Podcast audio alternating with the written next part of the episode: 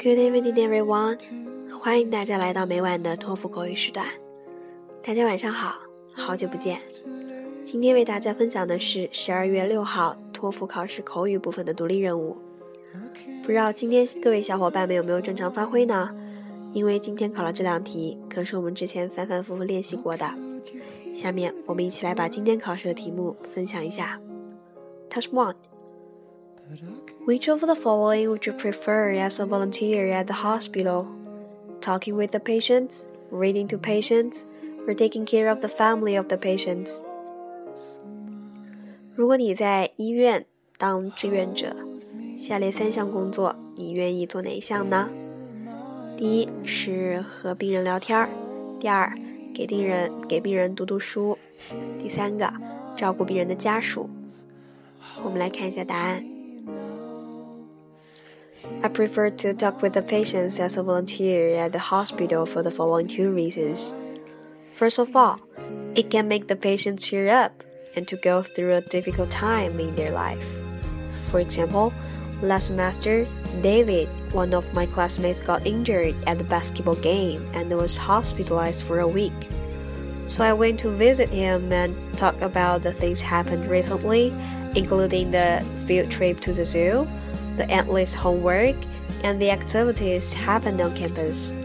I also listened to him talk about how frustrated and scared he was.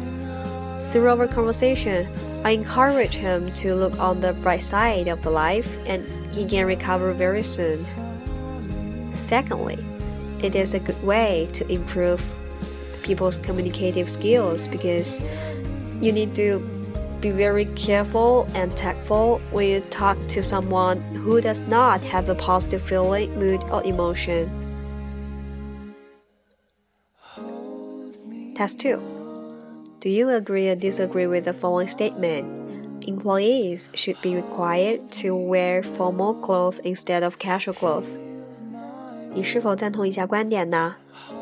员工应该穿正式一点的服装，而不是一些比较随意的服装。 我们来看一下答案。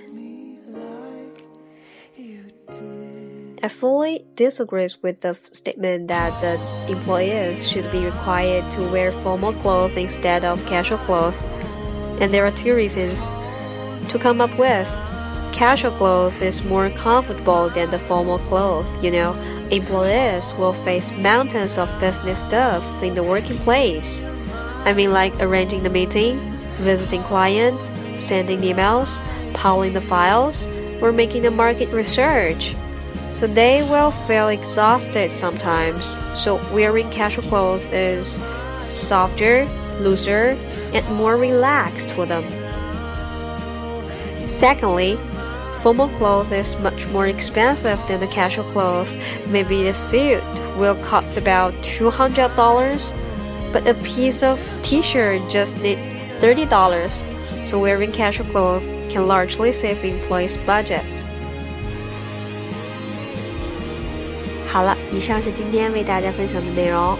今天的考试拉开了十二月考试的序幕，希望大家不要放松对口语部分的练习。我们下次再见。拜拜。